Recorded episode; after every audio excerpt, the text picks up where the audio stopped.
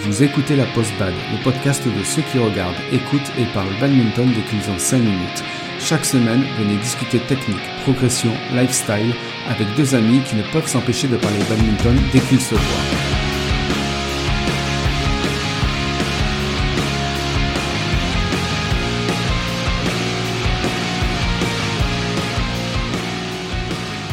Bonjour et bienvenue dans cet épisode où on va encore vous parler d'un sujet d'actualité, la reprise de la compétition en contexte Covid. Restez bien jusqu'à la fin car on vous expliquera comment jouer avec le masque sans vous étouffer. Je suis Joe. Et je suis Gigi. Alors aujourd'hui on va traiter d'un sujet d'actualité qui est la reprise de la compétition en contexte Covid-19. Euh, mais avant de commencer, euh, on voulait s'excuser euh, pour l'épisode d'il y a deux semaines où on avait présenté la reprise en club avec les mesures sanitaires. Et on l'avait enregistré juste avant que la fédération ne mette à jour ses, recommandations. Donc il y a certaines choses qui n'étaient pas d'actualité. Et, du coup, euh, voilà, on s'excuse, on, on maîtrise pas ça. Euh, et euh, donc là, juste pour parler un peu euh, des différences entre les anciennes mesures, celles dont on a parlé, et les nouvelles. alors, ce qu'il y a de nouveau, c'est le port du masque obligatoire en dehors du jeu pour toutes les personnes de 11 ans et plus. sur le terrain, le port du masque n'est pas obligatoire pour les pratiquants et il est recommandé pour l'entraîneur principal. Ensuite, ce qui a disparu, c'est euh, qu'on n'a plus besoin de marquer ses propres volants. Euh, et donc du coup euh, d'utiliser ses propres volants uniquement. Et on ne parle plus non plus de la pratique normale du double. Donc nous ce qu'on comprend c'est que ben voilà le double il n'y a plus de spécificité, on peut y jouer. Alors, euh, on parle du sujet de la reprise de la compétition parce que voilà, on est mi-septembre, ça va reprendre là les interclubs nationaux reprennent ce week-end. Donc le jour où l'épisode sortira, les interclubs nationaux auront repris. Et après, euh, nous ici en Occitanie, enfin en tout cas en Haute-Garonne, les, les euh, compétitions, les tournois n'ont pas repris. Euh, peut-être dans d'autres régions. Après, en Haute-Garonne, ils ont pas repris parce que dans le calendrier, aucun club s'est positionné pour organiser un tournoi. Mais euh, ils auraient tout à fait, on aurait eu tout à fait le droit. Hmm. Oui, tout à fait. Après, traditionnellement, le premier tournoi, c'est celui de Montauban, et qui est fin septembre. C'est ça.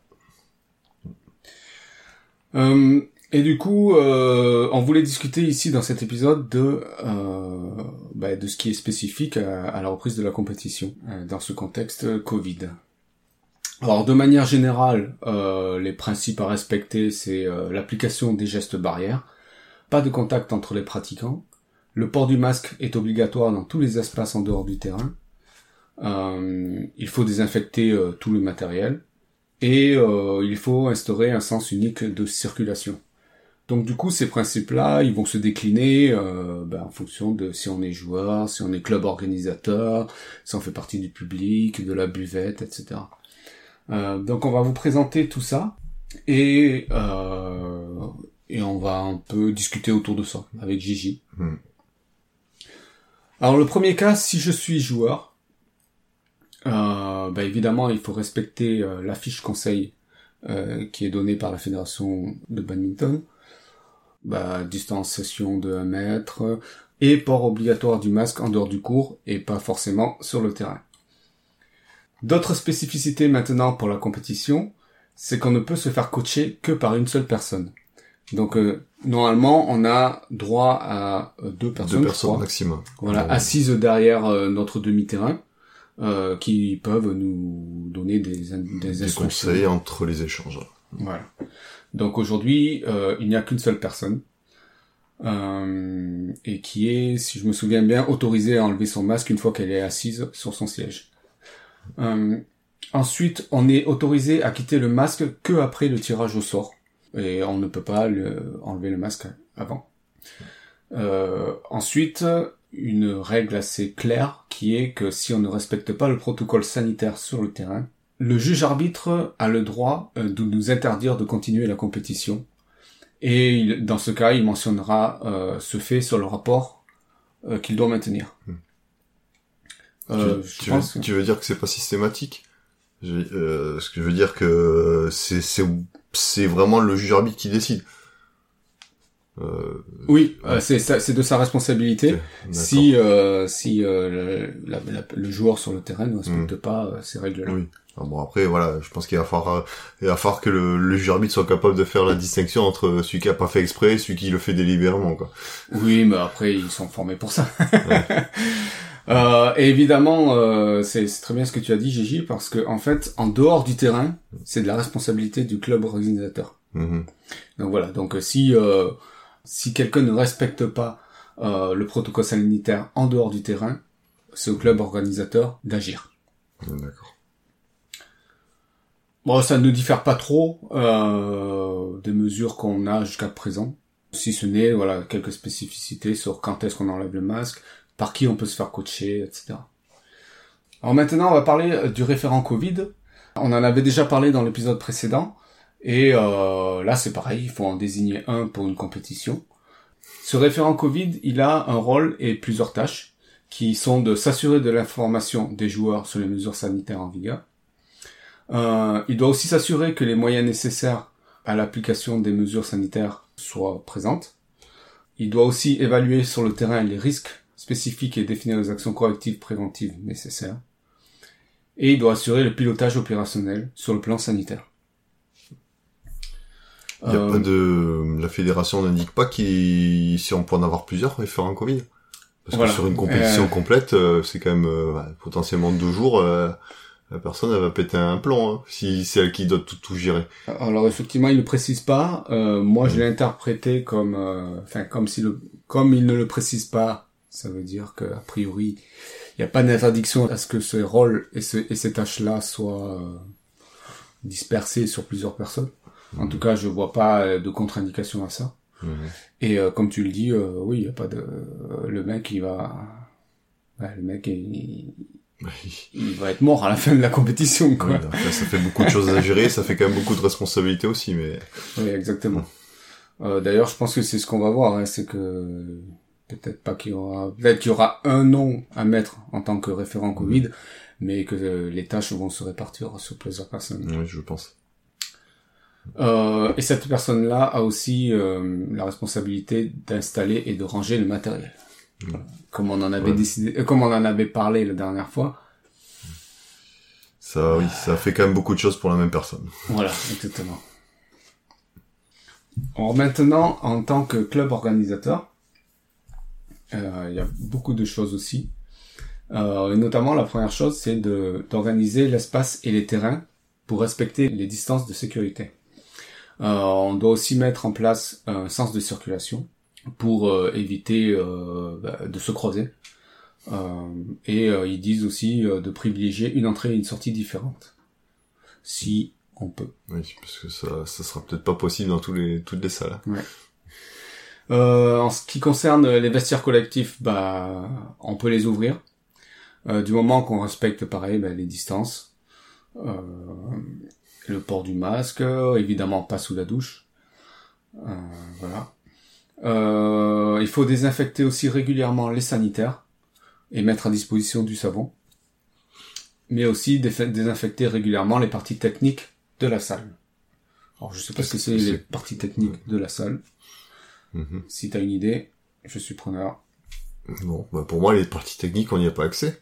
Donc, euh, quel est l'intérêt de les désinfecter Je, je sais pas. Ouais. Euh, après aussi, euh, le club organisateur doit limiter la compétition à 5000 personnes dans le public. Je Bon, pense que pour la majorité des tournois Ouais. euh, privés, euh, la question, enfin, il y aura pas de souci. je pense que ça c'est plus valable pour euh, les IBF à Paris. Oh, oui, encore, je sais même pas combien, euh, combien c'est la capacité max. Hein. Ouais. Les Sami, je suis même pas sûr que ça y soit. Puis même, je pense que ça dépend pas de la fédé euh, française. Ouais. Oui. Je pense que c'est plutôt les, les règles de la fédé internationale qui s'appliquent. Mm. Enfin bon, voilà. Mm. Moi, je serais heureux qu'il y ait 5000 personnes qui viennent assister à des tournois de BAD. Mm. Euh, alors maintenant, si je suis un officiel, alors un officiel, c'est un arbitre, un juge de ligne ou un juge arbitre. Je dois m'assurer, ou plutôt là, c'est plutôt le club organisateur qui doit s'assurer qu'il y ait un sens de circulation euh, unique à la table de marque et sur les terrains. Alors à la table de marque, je pense que c'est le club organisateur qui doit s'assurer de ça, et sur les terrains, je pense que c'est au, juge arbitre bah, de vérifier que les gens respectent après, ouais, pour aller jusqu'au terrain, ce sera le même sens que pour les joueurs, j'imagine. Sinon, ça va être compliqué. Mmh. Exactement. Euh, les feuilles de match, euh, elles ne sont manipulées que par une seule personne. Mmh. Euh, bon, euh, je sais pas. Euh, étant donné qu'aujourd'hui, c'est les joueurs qui récupèrent la feuille de match. Ils se, dé ils se déplacent En gros, il va falloir qu'ils les prennent directement à la sortie de l'imprimante, sans que les organisateurs la touchent. Non, je pense que c'est une personne qui sera désignée euh, pour aller ben, pour prendre la feuille de match, la mener jusqu'au terrain Ouais. et la récupérer. Oui, mais du coup, les, les personnes qui vont noter les scores, ça va être les joueurs, donc euh, ça va être manipulé par plusieurs personnes, forcément. Pour moi, pour moi, enfin moi, moi, moi, je, moi, je, ce que j'ai compris, c'est que voilà, il y a une, un joueur de du match euh, concerné va chercher la feuille, remplit le score et la ramène. Ouais, donc euh, du coup, euh, d'où euh, d'où ce que tu disais, euh, de la récupérer directement à la sortie de l'imprime. Oui, sauf que bon, la, personne, elle va peut-être, euh, enfin, elle sera forcément mani- manipulée cette feuille après. Bah oui. Donc bon, Ouais. Enfin, dans tous les cas, oui, ça, je vois pas comment ça va être euh, techniquement. euh, Enfin, si on veut respecter au de la lettre là, les choses, ça risque d'être compliqué. Après, j'avoue qu'en tant que joueur, j'aimerais bien qu'on qu'on aille chercher la feuille de match à ma place, qu'on la remplisse et qu'on la ramène. Ah oui, c'est vrai. ça aussi. Euh, évidemment, euh, pour tous les officiels, le port du masque est obligatoire, euh, sauf pour les arbitres et les juges de ligne une fois qu'ils sont assis euh, sur leur siège. Mais si je reviens aux feuilles de match, Oui. euh, maintenant là, de plus en plus sur les tournois, on voit des tournois qui sont gérés par exemple par Badnet. Il y a la possibilité de d'avoir des feuilles de match électroniques où on rentre les, les joueurs rentrent les scores directement sur une tablette. Du coup, là, comment ça va se passer aussi? Alors peut-être est-ce que est-ce que on va on va devoir désinfecter, enfin les organisateurs devront désinfecter la, la table la tablette à chaque fois qu'un score a été saisi? Ce serait peut-être une solution. C'est possible, ouais. Mais euh, bon, je sais pas. Bon, je pense que le plus simple ce serait de mettre une tablette, euh, la tablette de saisie des scores à côté de la table de marque et qu'une personne à chaque fois, enfin de la table de marque, à chaque fois que que un score est saisi, euh, passe un petit coup de, de chiffon désinfectant. Quoi. Peut-être, ouais. Ouais, ce serait le, je pense le, le mieux et le et ce qui respecterait le mieux, je pense les euh, les mesures sanitaires. Euh, et comme je disais, le port du masque obligatoire, sauf pour les arbitres et juges de ligne une fois qu'ils sont assis. Et pas de poignée de main avec les joueurs. Mm. Euh, évidemment, je l'ai pas précisé tout à l'heure, mais en tant que joueur non plus, euh, enfin d'avoir le réflexe de ne pas serrer les mains. Euh, Ils disent, euh, ben voilà, de saluer ou euh, ça c'est écrit noir sur blanc, euh, de poser la main sur le cœur et, et saluer comme ça. Ouais, c'est écrit noir sur blanc. Ouais. Eh ben, on est patriote ou on ne l'est pas. Ouais, hein, c'est ça. hein. c'est sur- surprenant.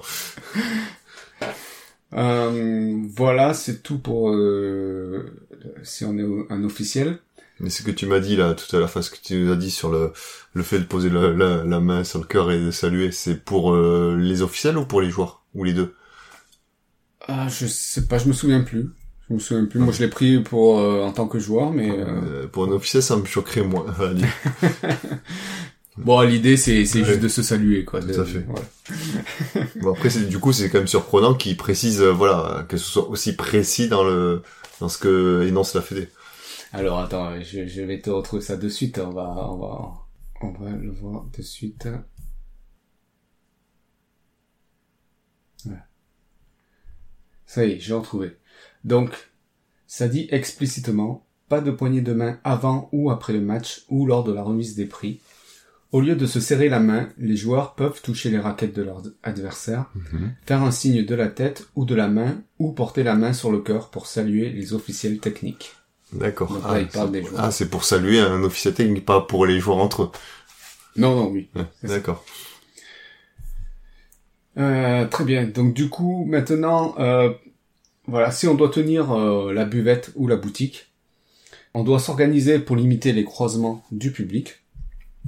Pareil, toujours dans, dans l'idée d'avoir un sens de circulation, qu'on ne se croise pas. Euh, si possible, mettre des barrières physiques, c'est-à-dire des vitres, pour Oui. éviter Euh, bah, pareil, la, la circulation de l'air. Ouais.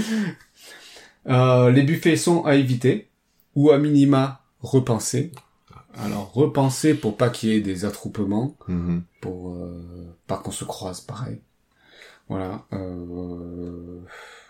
Ouais, je vois pas trop. Enfin ouais, à mon avis, de toute façon, le, le principe du buffet fait que Mhm. voilà, il y aura forcément euh, des, des aliments qui vont être touchés peut-être par plusieurs personnes. Enfin, ça va être à mon avis compliqué à. Je Mm. pense que le mieux c'est de pas en faire. Oui, c'est pour ça qu'ils disent buffet à éviter. mais- Mhm. Euh, de mettre du gel hydroalcoolique à disposition des gens. Euh, évidemment, le port du masque est obligatoire.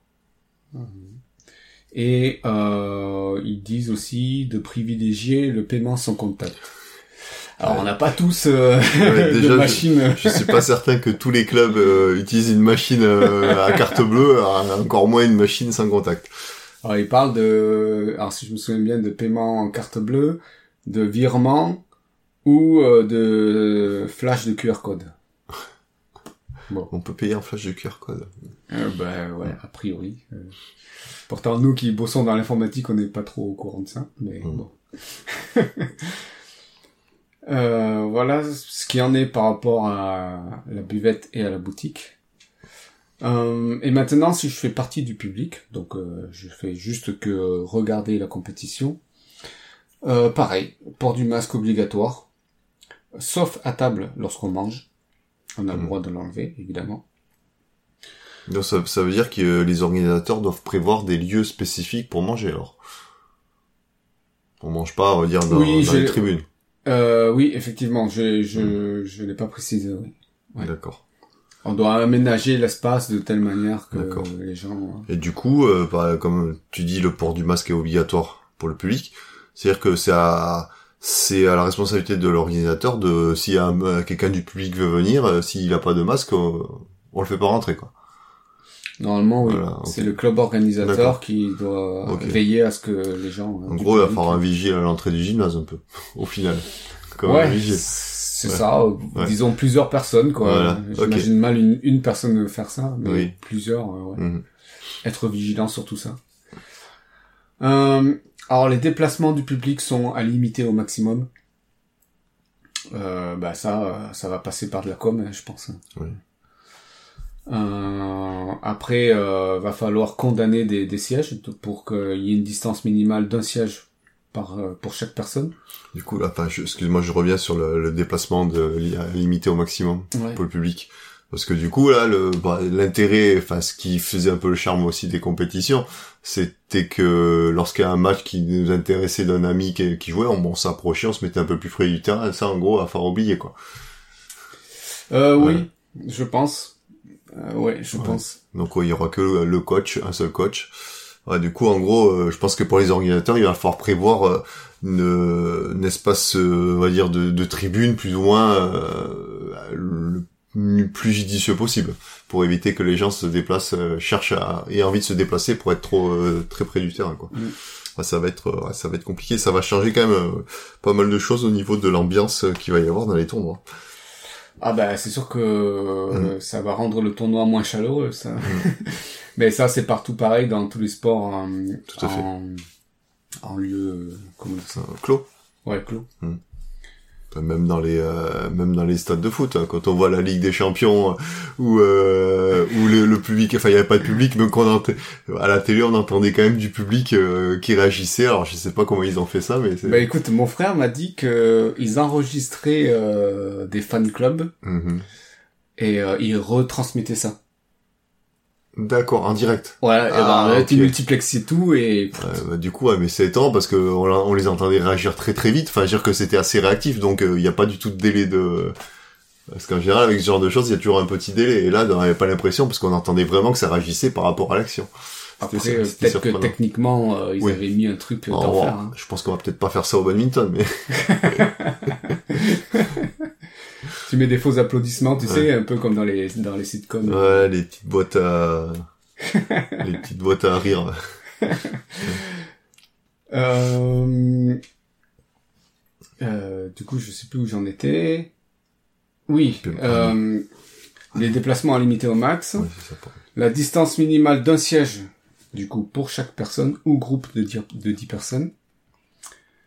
Euh, Je, je comprends pas là. C'est-à-dire qu'il y a pour un groupe de 10, enfin si c'est un groupe et ensemble, ils ont le droit de se mettre à côté, c'est ça que ça veut Voilà, dire c'est ça. D'accord, ok. Bah, j'imagine si tu viens en club. famille, par exemple. Ouais. Ou en club, faut un club après non, il faudrait pas mais OK. Voilà, si tu viens en famille, euh, bon, j'imagine que quand même t'as le droit de d'être à côté des gens que tu côtoies tous les jours. Hmm, D'accord.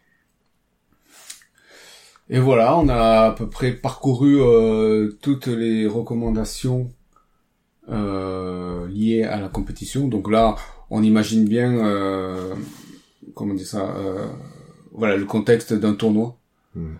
Euh, et ce qu'il faut respecter euh, si on est un joueur, si on est un référent Covid, si on est club organisateur, si on est un officiel, et si on fait partie de la buvette, et enfin si on fait partie du public. Autre chose, on va peut-être juste parler un peu de euh, du classement, de la continuité de, Oui, du classement parce que bon comme euh, comme on le, on le sait tous euh, avec le avec le confinement, ben les compètes elles se sont arrêtées euh, la saison dernière euh, assez tôt, je crois dès le mois de mars.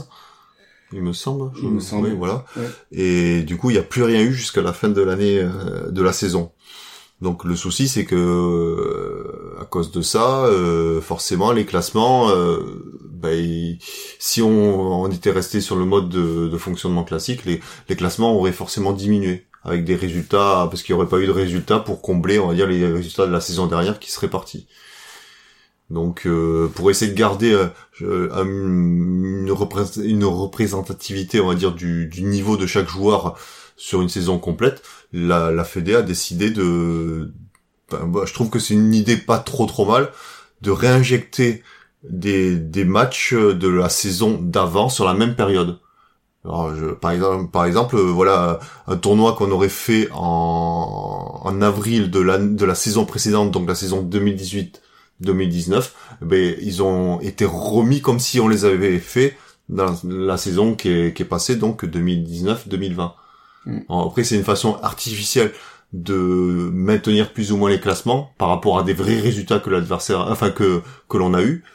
Mais bon, après, il y en a qui seront contents ou pas contents du truc parce que bon, c'est euh, c'est mais bon, c'est une façon que la fédération a trouvée. Bon, moi, je la trouve plutôt euh, bonne l'idée. Mais euh, bon, après, au-delà de ça, c'est que en plus de cette réinjection, le, souci, c'est qu'il y a eu un nouveau système de classement. Enfin, au tout début de la saison, là, là, il y a les algorithmes de classement ont été recalculés par la fédération. Il y a eu des documents qui ont été expliqués, mais euh, moi, pour ma part, j'ai rien compris. Enfin, quand je vois ce que ça donne au niveau du, site fédéral, quand je regarde les classements, je, je ne comprends pas euh, la logique de, de classement. Voilà, autant il y a, des joueurs qui, qui ont peut-être perdu trois classements, euh, et il y en a d'autres qui en ont pris quatre, enfin trois, quatre. C'est pas très clair. Ils expliquent que normalement c'était censé faire un peu descendre le classement des joueurs N et R et de faire monter un petit peu le, le classement des joueurs euh, P et, P, et D- P. P et D. En gros, le voilà, c'était ce que ça devait apporter. Ce qu'il y a, c'est que bon, effectivement, c'est le cas, mais c'est pas un peu quoi. Sur certains cas, c'est même beaucoup. Et puis euh, même à l'inverse, il y a des joueurs qui ont pris beaucoup en classement. Euh, je ne comprends pas pourquoi. Après, je, je dis pas qu'ils ont pas le niveau, mais euh, il y a des trucs qui semblent pas logiques par rapport à même l'historique de résultats des joueurs sur le, sur les années précédentes. Donc, euh, je je ne comprends pas trop.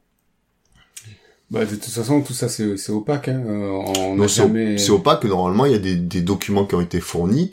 Euh, je regarde, moi quand je les, ai, enfin, je les ai quand même lus et ça correspond pas. Et, et quand je regarde de comment c'est calculé, parce que donc on va sur le site MyFFBad, on voit le normalement le calcul euh, qui est fait pour donner la moyenne. Et euh, ben je comprends pas pourquoi. Euh, Il y a encore ce système de cote minimale. En gros, quand on a eu un certain classement à une période, euh, enfin, comment dire, euh, le classement, il peut pas être en dessous, on va dire, d'un seuil minimum de si on a atteint un certain niveau de classement, euh, on va dire dans sa carrière, enfin même dans le passé, on peut pas être en dessous d'un certain niveau. Mais ce qu'il y a, c'est que ce, ce niveau maximum qu'on aurait atteint, enfin cette moyenne maximale qu'on aurait atteint, je la comprends pas parce que voilà, j'ai vu des joueurs qui ont des, des euh, qui par exemple ont toujours été moins bien classés que moi, même dans le passé, et qui sont du coup là, euh, je, ce seuil-là, je sais pas comment il a été calculé, mais ils se retrouvent euh, beaucoup plus haut que moi. Je dis, j'ai pas dit qu'ils avaient pas le niveau, mais euh, dans la logique de ce qui est expliqué, euh, je la comprends pas. Donc c'est ça qui est un peu bizarre. Donc euh, peut-être qu'il y a des parce que la, la Fédé a quand même communiqué comme quoi il y avait des bugs sur il y a quelques bugs sur les algos. Alors je sais pas si c'est quelques bugs ou c'est un gros bug, mais a, il me semble qu'il y a un truc incohérent. Mais bon, là, d'après tout ce que j'ai pu voir au niveau euh, discussion sur sur les réseaux sociaux, je suis pas le seul à, avoir constaté ça. Après, il y en a, bon, beaucoup de gens se plaignent, donc, et du coup, comprennent pas, et moi, je comprends tout à fait leur crainte. Parce qu'en plus, le souci, c'est que les compétitions vont reprendre. Il y a les gens qui avaient un, très bon classement, qui se retrouvent beaucoup de classements en dessous, là, sur les compétitions, là, ça va être du grand n'importe quoi, en termes de, différence de niveau. Parce que j'ai vu des joueurs qui ont vraiment beaucoup pris en classement, euh, et d'autres qui en ont perdu beaucoup, alors que le niveau intrinsèque de chaque joueur n'a pas changé vraiment. Donc moi j'ai peur que, que ça crée des grosses disparités de niveau euh, sur un tableau, sur les mêmes sur un tableau quoi. Donc bon, on verra bien, on verra comment ça se passe après les premières compétitions, mais j'ai peur de qu'il y ait des soucis quoi par rapport à ça. Et en plus de cela, il y a au niveau des interclubs, ça va aussi poser des problèmes sur ben, sur le l'ordre des matchs qu'il va falloir mettre en place. Parce que si c'est pas hyper clair euh, enfin bon c'est pas clair. Si les classements sont bien marqués mais euh, si ça correspond pas à la réalité ça ça va fausser quand même la donne au niveau de de la tactique à mettre en place après est-ce que c'est pas que le début? C'est-à-dire qu'au bout d'un moment, ça va se bien se niveler. Mais non, parce que normalement le classement, il était. C'est la fédération explique que, dans son document que les résultats passés sont pris aussi. Donc théoriquement, euh, ils, prennent tous les résultats passés et ils appliquent l'algo des, euh, enfin sur les anciens résultats mmh. aussi. Donc théoriquement, ça devrait pas poser un problème. Ouais, je vois ce que tu veux dire. Donc euh, voilà, à voir ce que ça va donner. Surtout que en plus de cela, en interclub, là tout récemment, la, la fédération a aussi a, a publié un autre document euh, un, un, amendement, comme ils disent, euh, par rapport au classement, euh, par rapport au règlement des interclubs de national, mais juste exceptionnel pour la saison, pour pallier, on va dire, à des problèmes dus au Covid. Et bon, c'était à la demande de beaucoup de clubs que, que la fédération a décidé ça. En gros, l'amendement, plus ou moins, il, il, privilégie, enfin, il permet de aux joueurs, aux clubs qui sont dans, dans, dans l'élite, c'est-à-dire en top 12 et en national 1, de pouvoir faire jouer des, joueurs de euh, classés R4. La limite avant était euh, nationale. Maintenant, un joueur R4 aura, le droit de jouer. Je pense que ça a été mis en place pour pouvoir pallier à des éventuelles absences, parce que voilà, à cause du contexte, il y a forcément moins de monde dans l'élite, donc euh, il faut prendre un peu en dessous. Et après, ils autorisent aussi un joueur à jouer sur plusieurs divisions différentes de national dans la même journée.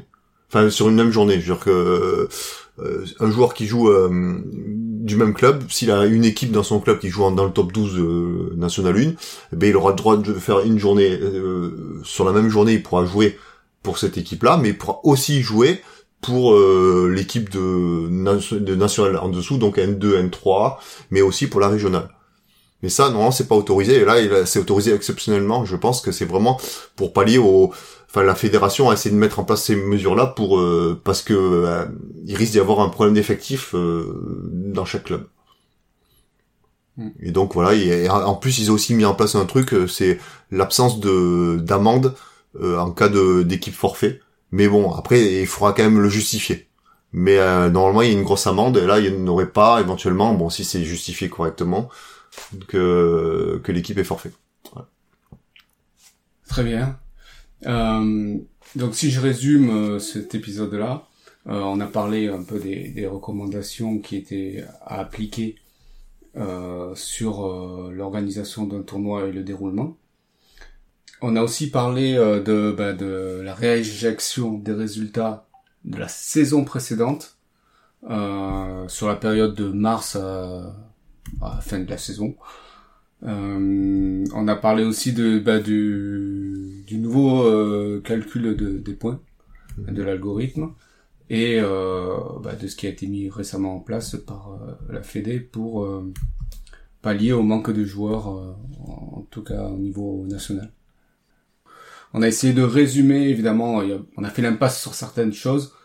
après, on vous donnera tous les liens.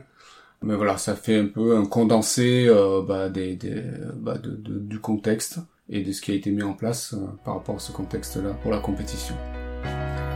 Je te propose, euh, Gigi, de passer euh, au lifestyle.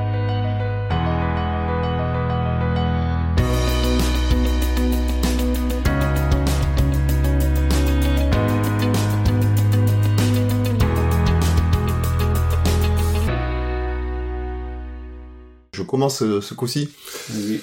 Ben donc moi mon, mon lifestyle c'est euh, bon j'ai pas de quoi en être, fier mais euh, pour les anciens qui font des tournois depuis un moment, certains savent sûrement que voilà, il y a, y a, souvent eu des soirées le, organisées le samedi soir euh, pour certains gros tournois, des soirées où assez festives où voilà où on peut potentiellement beaucoup boire.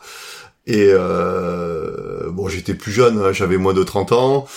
Euh, et sur une soirée de tournoi, ben, j'avais vraiment vraiment beaucoup beaucoup bu et ben, à m'en faire vomir.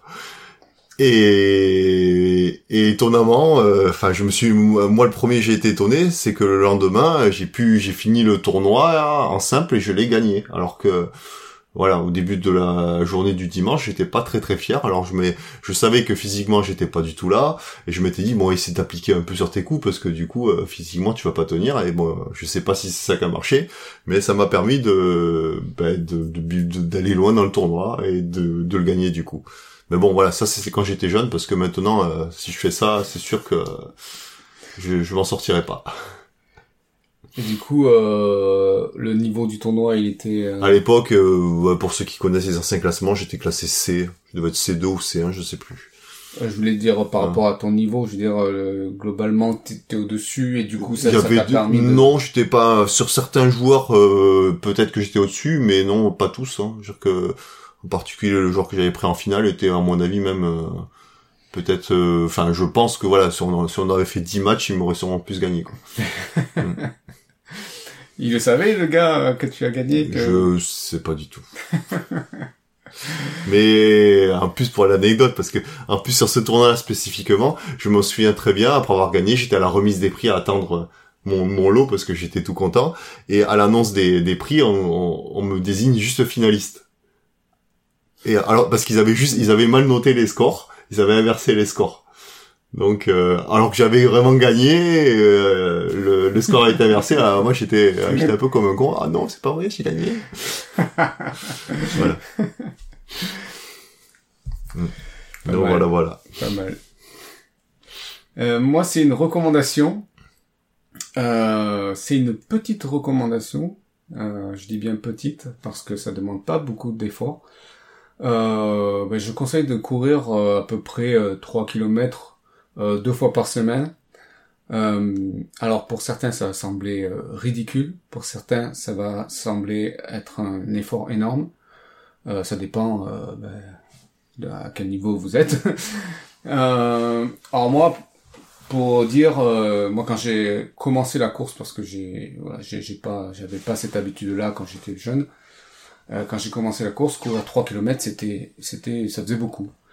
Euh, je crois que je n'avais même pas fait 3 km, j'ai dû faire 2 km et demi et j'étais rincé. Euh, alors si c'est votre cas, bon, je vous conseille euh, bah, de courir petit à petit, euh, c'est-à-dire bah, peut-être courir qu'un kilomètre la première fois et d'augmenter au fur et à mesure. Mais euh, essayez au moins d'atteindre 3 km. on va dire que c'est le plafond le plus bas. Essayez d'atteindre ça et deux fois par semaine parce que euh, bah, c'est quand même euh, bon, c'est un effort physique et ça permet de, de gagner en endurance et euh, c'est le jour et la nuit entre quelqu'un qui court pas et quelqu'un qui court 3 km deux fois par semaine. Oui, mais euh, tu dis courir parce qu'après, euh, moi j'avais dire il y a courir et courir. Ça, ça dépend le rythme. Ça dépend ce que j'allais dire. Euh, j'allais y venir. Et alors courir 3 km, évidemment, c'est pas l'objectif.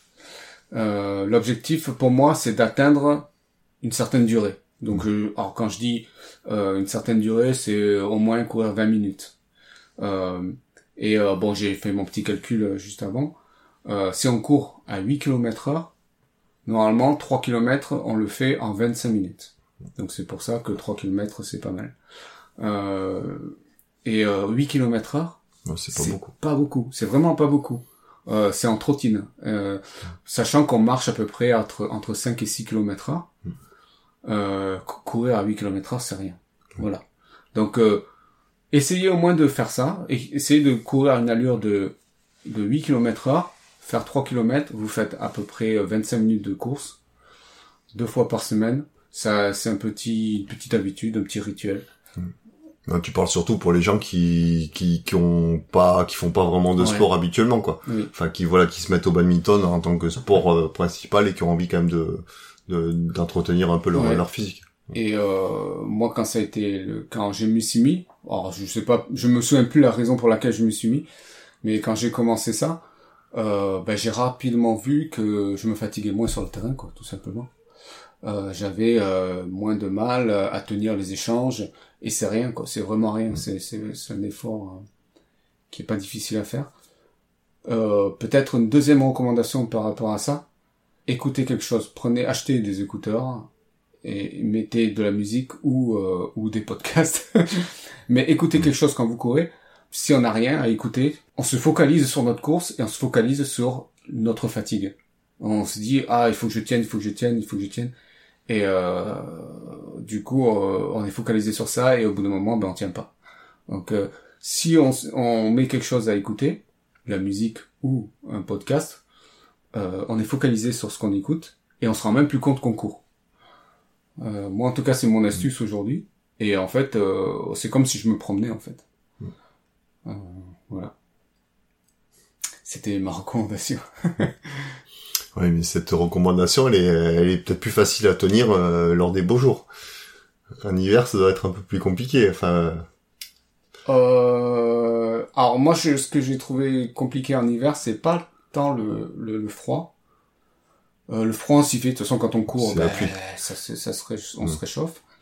Euh, oui, la pluie, effectivement, mais c'est surtout la nuit. Mm. Courir la nuit, euh, ben, il faut qu'on soit visible. Mm. euh, on voit rien à part euh, si on met une, une lampe frontale ou, ou autre. de toute façon, tu, toi, tu donnes le conseil de courir, euh, d'écouter quelque chose, mais euh, enfin courir au bord de la route, je trouve en écoutant de la musique, c'est pas forcément l'idéal, c'est un peu dangereux, à mon, à mon avis. À moins de courir dans un endroit un peu euh, sécurisé, on va dire, des, loin des véhicules, je pense que courir euh, vaut mieux courir. euh, Enfin, courir avec de la musique et, et la nuit, il vaut mieux être à un endroit où sécurisé.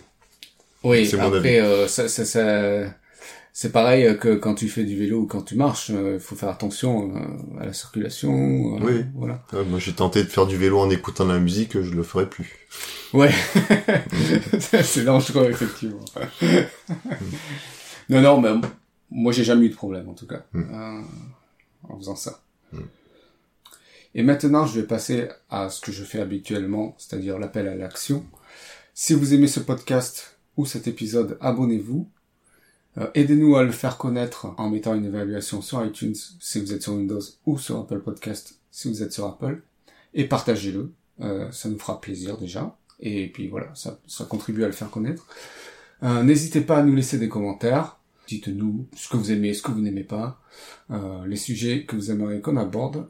Et vous pouvez aussi nous écrire à la postbad.gmail.com ou euh, vous inscrire sur le groupe Facebook. On vous accueillera avec grand plaisir.